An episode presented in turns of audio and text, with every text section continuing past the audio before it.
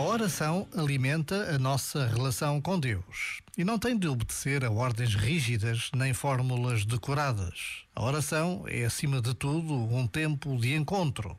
Neste advento, podemos procurar encontrar tempo para rezar, assim como quem conversa, desabafa, como quem se predispõe a escutar o que aquele menino tem para lhe dizer.